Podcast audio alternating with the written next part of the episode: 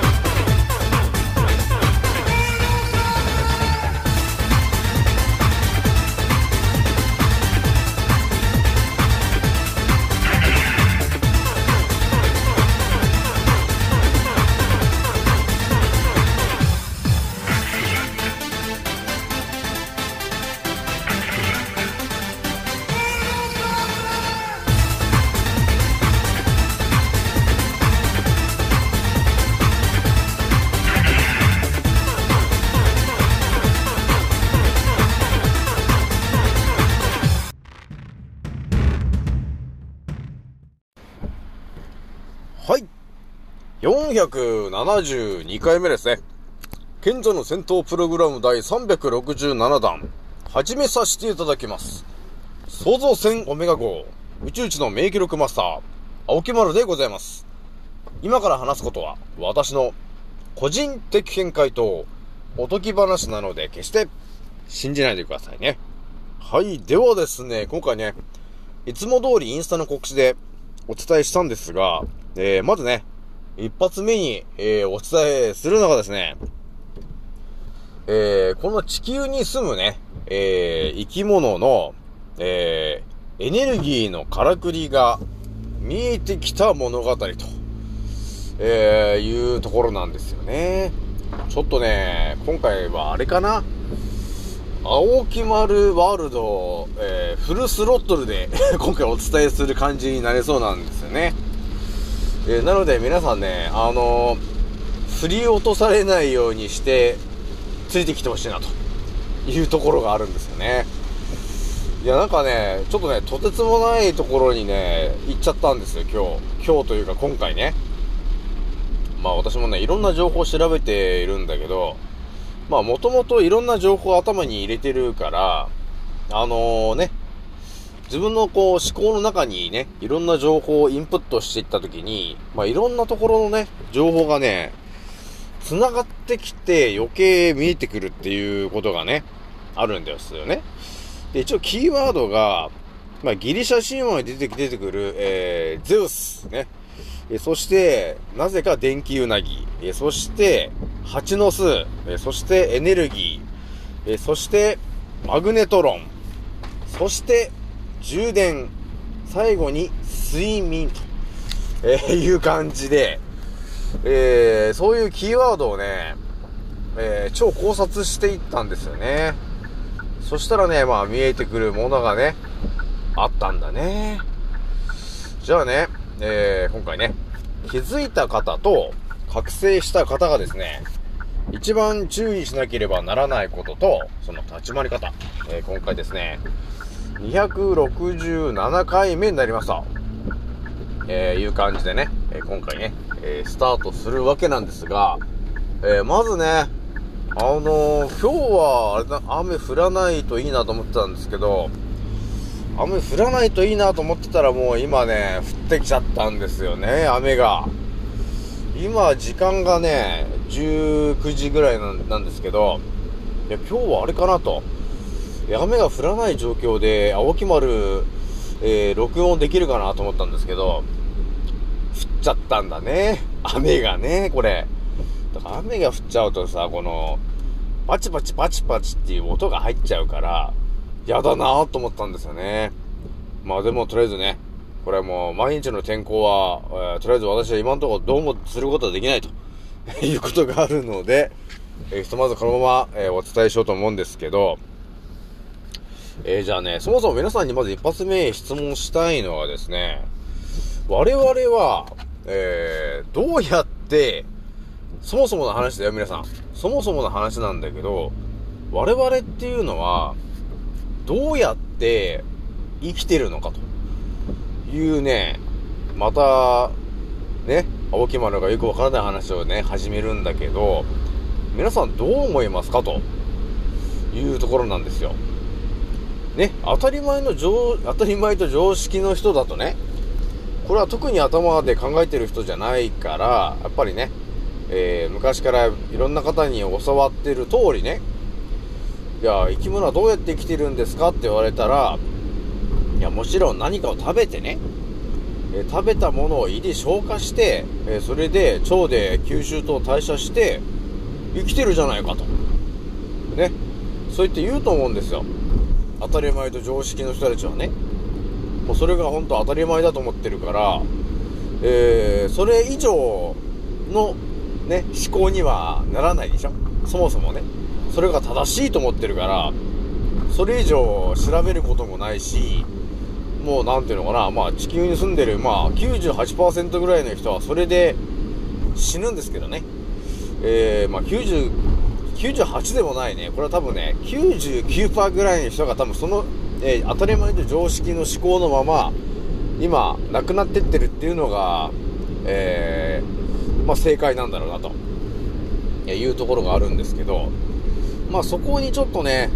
あの疑問に思い始めちゃった、要するに気づいちゃったのがこの、宇宙一の免疫力マスター、青木丸だったんだよね。だからね、今日話す内容も、もちろん、なんかの本に書いてる情報でもないし、え誰かが YouTube で言ってる内容でもないので、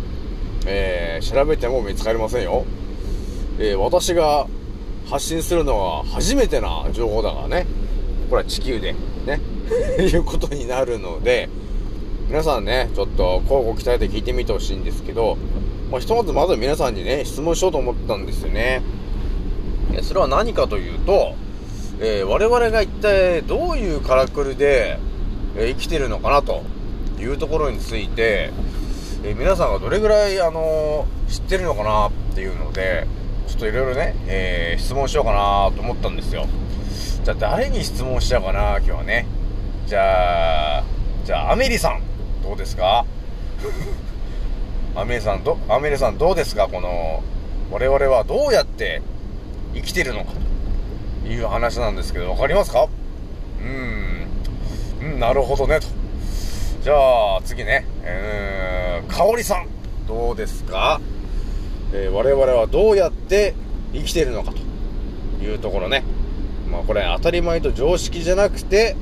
ね、非常識な思考で考えてもらえると、やっぱいろんなね、考えが出てくると思うんですよね。ああ、そういう感じですよね。ですよね。ゃあもう一人ぐらい言ってきますかね。えー、マリモさん。どうですか？ね、えー、あ、あ、そういう感じで。え？え？あ、あ、そう。あなるほどね。えーという感じで、まあ、ね、えーよく DM をくれる人にちょっと言ってみたりしたんですけど、えーとりあえずね、まあ、あのーまあ、こんな感じで、ね、えーたまに皆さんにこう、ね、質問コーナーも、えー交えて進めていく青木丸ワールドになるんですけども、えーとりあえずね、えー今回ね、私が一番疑問に思ってたのが、えー我々はどうやって生きてるんですか？というところの話なんですよ。これね、ほんと、99%の人はそこに、え疑問に思わずにみんな亡くなってってるから、ね、えー私が今回お話しする内容をですね、最後まで聞いてしまったらですね、多分また何かしら、あの、考え方が変わる人が増えてくる可能性がありますね。やっぱりね、当たり前と常識で頭に入ってきてる内容と、えこれから私が圧倒的に話す内容が、あの、全然違うからね。もう全然違うことになってるから、えーあ、そういうことですかと。そうなってくるとね、あのーいろんな歴史上に起きてることとか、大昔の建物とかね、えーそういうものについてる、あのからくりにまで到達してくる話になるんですよね。で、最後皆さんがそう思、あの、皆さんが多分思うのが、ああ、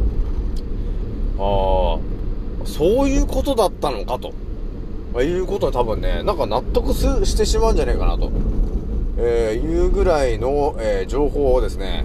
今からすごい勢いでお伝えしていくんで、皆さんね、えー思考にシートベルトして聞いてほしいなとえーいうとこなんだよね。じゃあ私が、あの、到達した話で、えーね、説明していくとですね、えー人間はどうやって生きてるのっていうとこなんですけど、まあ一番のヒントだったのがね、まあ、そ、あの、そもそも、まあ、我々は何かしらのエネルギーで生きてるんだよなと。で、それは食べたもので生きてるわけじゃないんだよねと。いうところはもう分かってたからね。で、それはどうやって調べればいいんだろうなって思ってた時に、え我々がね、当たり前のようにやってることから、えーヒントを得たんだよね。それは何かというと、えー我々が最近、てか私が最近困ったのが、やばいと。スマホの充電器忘れちゃ、忘れちゃったと。これ、アンカーラジオ撮れるか？みたいなことがあったんですよ。あの、昨日あたりね。あったことを思い出したんだけど、あ、充電、充電？ということになったんだね。充電？これ、あのね、青木丸センサーがね、なんか、なんかしてないですけど、ウィーン、ウィーンってなったんですよ。この充電。ということについてね。我々は、あのーまあ、何かしらのエネルギーでね、生きてるでしょ？で、ちょっと別の角度で見てもらったときに、えー、まあ、スマホで見てもらえますか？じゃあ、スマホが、えー、スマホで見たときに、えースマホは、えー充電がなくなると、要するに死んじゃうわけだね。あの、電源が落ちちゃうわけなんですけど、えーそこで、えー充電することによって、またエネルギーが100%まで戻るよね、と。いうことになってるじゃない。でものすごくこうシンプルに言うとね、だからスマホは、えーそのパーセントがゼロになったら死んじゃうよね、と。だから充電するんですよね、と。だから、だいたい寝てる間に充電するよね、と。ね。差し、差し、差し込んで、充電器に差し込んで、えー充電してるよね、ということがあったんですよ。もしかしてだよ。うん、もしかしての話なんですけど、人間も充電してんじゃねえか、という、よくわからない発想に到達したんだね、青木丸は。で、充電かと、え言われれば、電気だよね、と。ね、皆さん。電気がないと充電できないじゃないですか、ということになるじゃないですか。じゃあ、電気でいろいろこう調べていったときに、まずが何に出てくるかって言ったらね、あのね、ギリシャ、ギリシャ神話に出てくる、もちろん、あの、全知全能の神、ゼウスだね。え、ゼウスが出てきて、まあ、ゼウスが何や、やってるかっていうと、なんかいろんなその、体からね、その稲妻をなんか出したりして、で、なんか相手を攻撃したりとかって言ってね、なんか雷をなんか操ってるよなと。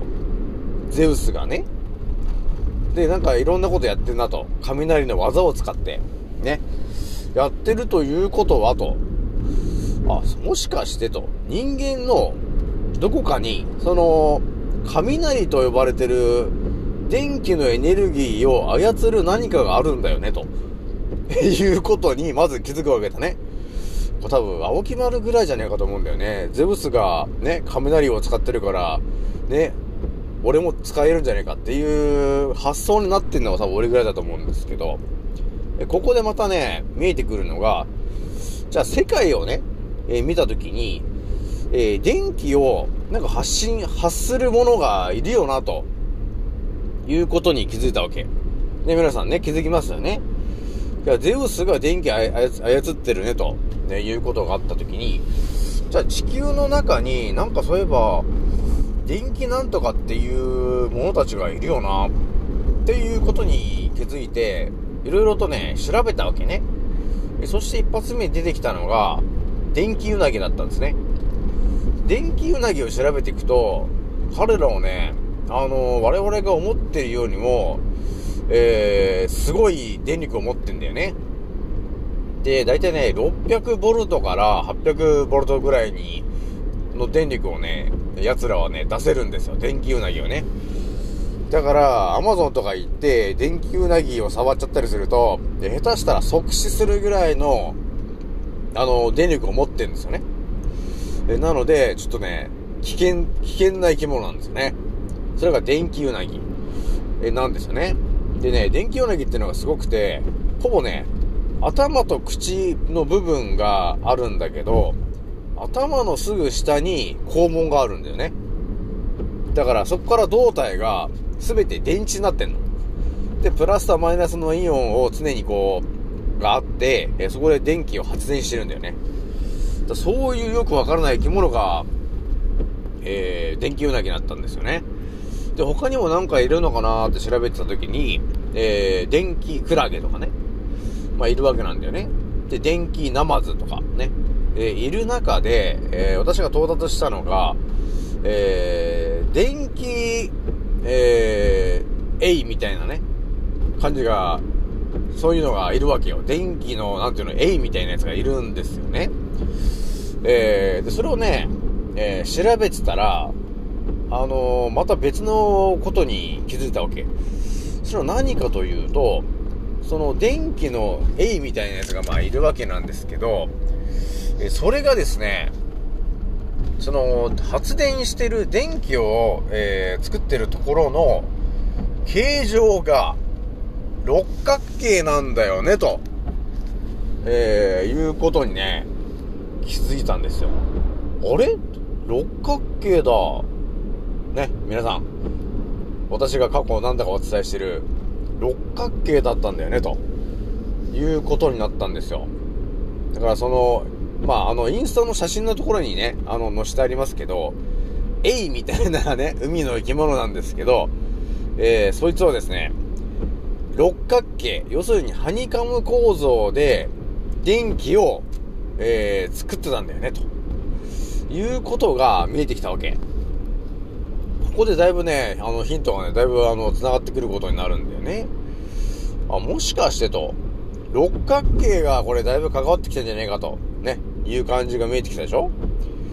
で、そうすると、えー次見えてくるのが、何なのかと。あ六角形かと。ということは、六角形のからくりは、もしかするとね、発電するからくりが仕込まれてるんじゃないんですかという圧倒的な思考が目覚めてくるわけでね。そこで青木丸、えー検索しました。えーそれがですね、なんて検索したかというと、えー、六角形。要するに、蜂の巣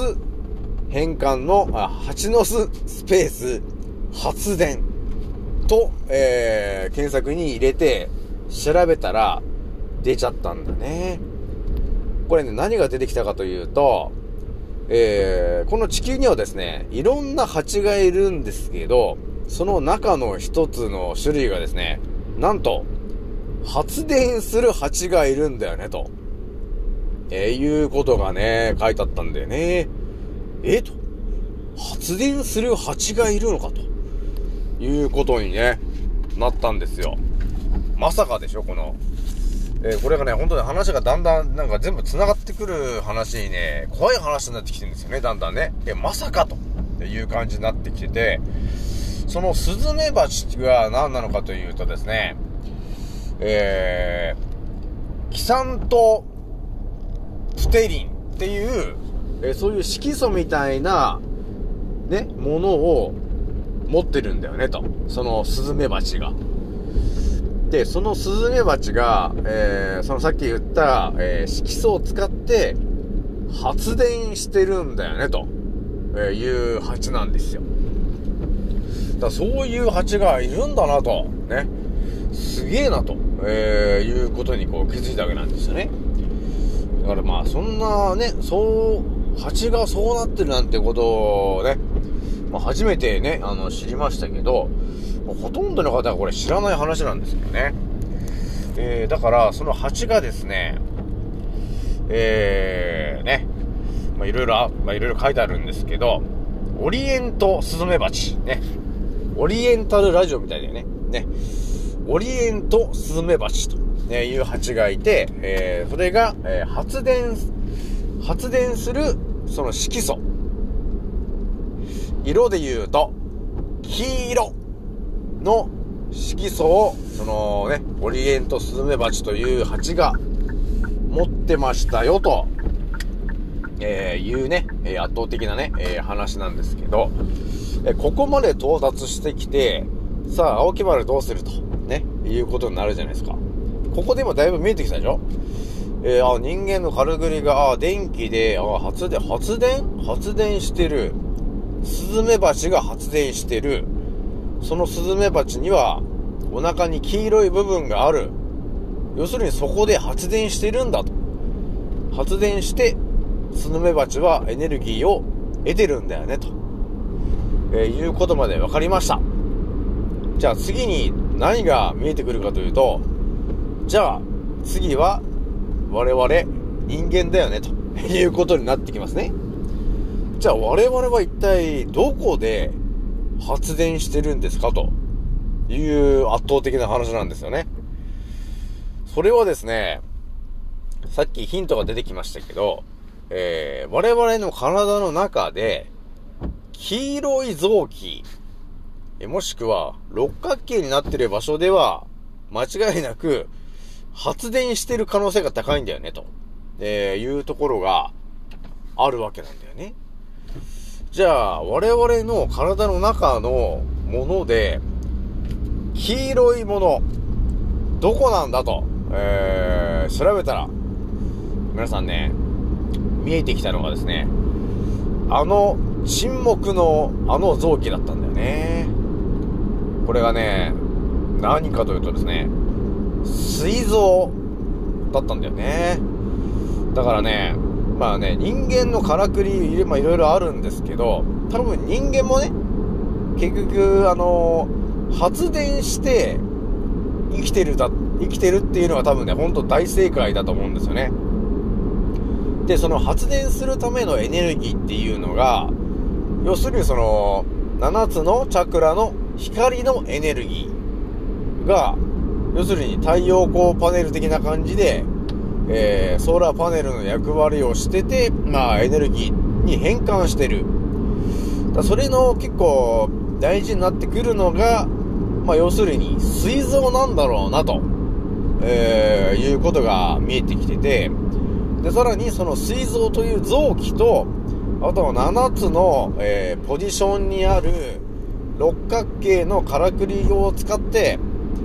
えー我々はエネルギーを、要するに、充電して生きてるんだよね、と、えいう圧倒的な話にね、到達したんですよね。で、ここでさらに、あの、圧倒的な話をしており、おくとおくとですね、えーその黄色というもの、ね、黄色という色が来た時点で、我々は、ね、あのー何かに気づくことがあります。えー我々ね、特に私がよく言ってるのが、人間はね、と、食べたもので生きてるんじゃなくて、7つの色のエネルギーで生きてるんだよね、という話をよく知ってる通り、えー我々は7つの色のチャクラで生きてるんだよね、と、えーいうことをお伝えしてて、さあ、次に何を調べるか。えー次、青木丸が調べたのは、えー7つのチャクラ、黄色で調べてると、何が見えてくるかと、えーいうことですよね。順番にこう考察していきますからね。そしたら、えー我々人間でいうこうチャクラの、え1番が赤色、2番がオレンジ色、3番が黄色だったんだよね、ということなんですよね。でね、それ調べたときに、あのー何がね、えー見えてくるかというとですね、黄色のチャクラと呼ばれてるところを見に行くと、なんかカタカナでいろんな名前が書いてあるじゃん、別名みたいの。で、そこで見えてきたのが、えー3番目の黄色のチャクラがですね、ソーラーって書いてあるんだよね。ソーラーチャクラって書いてあったんですよ。えー、だから、えー、それを見たときに、あ、ソーラーなんとかチャクラって言うんだ。え？ソーラー？太陽？もしかしてと、えー、いう感じのね、えー、ことがあったんですね。これで多分ね、ほんと全てがちょっと繋がった感じがあったんですよね。ただチャクラを広めてる人が、ね、インドの大元ですよね。その人が、その、えー、チャクラの、えー黄色のところに、ソーラーっていう名前をね、入れてたことに、ちょっと衝撃をね、覚えたんですよ。だから、えーっと、ソーラープレクサスチャクラっていう感じなんですよね。だからそういう感じなんで、えー、あ、そこも分かってて、その名前を付けてんだなと。えーだから我々は、水落ちのところにある、え黄色のチャクラのポジション。要するに、ソーラープレクサスチャクラ。その場所で、えー太陽のエネルギーを、えーメインで吸収して、えー発電している可能性が高いんだよね、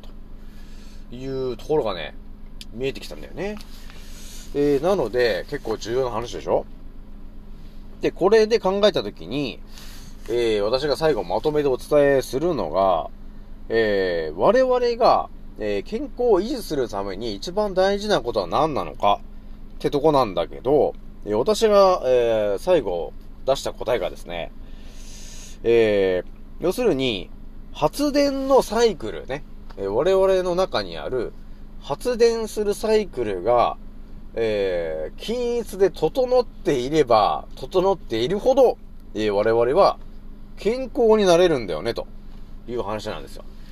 えだからもちろん電気が流れてるかどうかの話なんで、えもちろん塩分濃度が低いと発電する力が低いから、やっぱりうまく発電しにくくなってくるじゃんだから、あの、あんまりよろしくないよということがあります。えだから塩分濃度上げていけばいくほど、電気の通りが良くなるから、発電しやすくなってくるわけよ。えー、で、あとは、ね、体を筋肉を動かしたり縮めたりするだけでも、あの、えー微妙にこう発電するというか、電気が通っているものなんで、えー我々は、あの、要するに、電気で生きてたよっていう話、ね。えーということになったんですよ。だからほんと全てがなんか繋がってきたわけ。ね。えー我々は六角形の構造で生きてます。それは電子レンジのマグネトロンと同じで、それは、えヨーロッパの方にある神社とかね、えー神社じゃない、あの、えー教会とかそういうところ、大聖堂とかにある、えーあの六角形の、ええマグネトロンのからくりがあるんだけど、えそれと同じような構造で我々が生きていたと。六角形のからくりで生きていましたと。えいうこと、ところに到達したんで、ああ、おい、だからすげえところに到達したなと、えーいうことがあったんですよね。だからその体の中の六角形の構造、ね、その結晶というか、その形が、やっぱり、えー、健康に悪いことをやってると、その六角形が崩れて歪んじゃうんだけど、えー一つ一つね、健康に直結していくことをやっていけば、えー、綺麗な六角形になっていくので、結局発電しやすい体になっていくんだよと、えーいうことなんですよね。えー、だからね、昔のタルタリア帝国時代のテクノロジー、ね、それが、えー、ね、マグネトロンというものをね、たえっ、と、空からエーテルと呼ばれてるエネルギーをマグネトロンというものに、えー吸収して、増幅させてね、そのハニカム構造で六角形で増幅させて、生きてたよと。ね、生きてたよというか、それを発電して、えー今のフリ今、今と昔のフリーエネルギーとして伝えていたよと、えーいう話があったんだけど、それっていうのは多分人間のからくりとほぼ同じだったから、多分そのからくりを知ってる人が、タルタリア帝国の、えーそのフリーエネルギーに置き換えて使ったんだろうなと、えーいう圧倒的なね、ちょっと話しちゃったんですけど、だから、あのー、7つのチャクラの場所にある六角形の構造はとても大事になってくるよという話ね。でそして我々は発電して生きてる。っていうことになるので、やっぱり電気、電気が流れやすいかどうか、それ結構大事だなと。いうことになるんで、えー減塩してる人は多分あの電気の流れが悪くなってるから、えー結局、あの健康じゃないわけなんですよ。だから電気が流れやすくするために、私私がよくお伝えしてる、えー沖縄のヌチマースを取ってくださいねって言った人、取った人が、えーものすごくね、健康になる理由はですね、えー要するには、電気の通りが良くなるんで、えー充電がしやすくなるわけよ。そうすると、エネルギーが供給されやすくなるんで、すべてが整っていくわけ。だそういうことになるんだな、ということにね、なったんだよね。じゃあね、今回、なんだかんだ28分なんで、最後ね、えー気軽に DM くださいねの、えーお話なんですけど、えーなんだかんだね、えーいろんな情報をね、え私、いきなり到達、いろんな情報を発信してるけど、え皆さんもね、私の話を聞いてもらって、あ、そうなんだと思って実際にいろいろやってみてもらえると、えーね、当たり前と常識では見えてこなかったいろんな真実がね、えー見えてくることになるので、えーぜひともね、いろんな情報をね、えー私から、えー得たヒントでね、いろんな情報を考察していってもらえるといいかなというところがございますと。じゃあ今回ね、えーこれぐらいにしておきます。次の音声でまたお会いしましょう。またねー。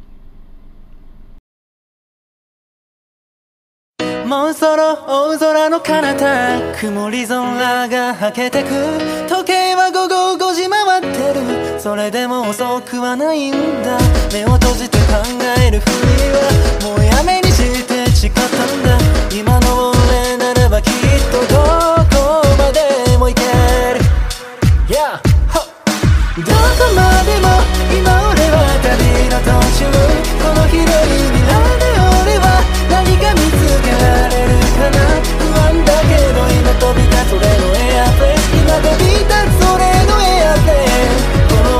抱いて明日へ飛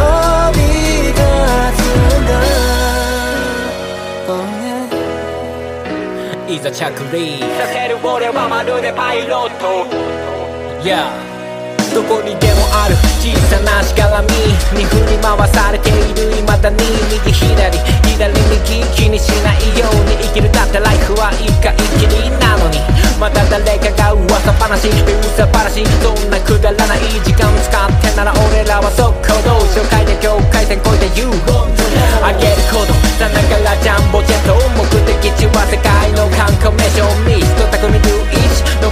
フォーメーションで全国の少年少女にも証明しよう。常にメンターをモデリング夢見せるためライム乗せるビースならこそビルの谷間の上昇気流に乗っかってどんどん行く。一人一人に委ねられたストーリー。誰とも比べられない苦労しいつか還元するホーミーだから今は小さな場所と飛びしゆくのみ。どこまでも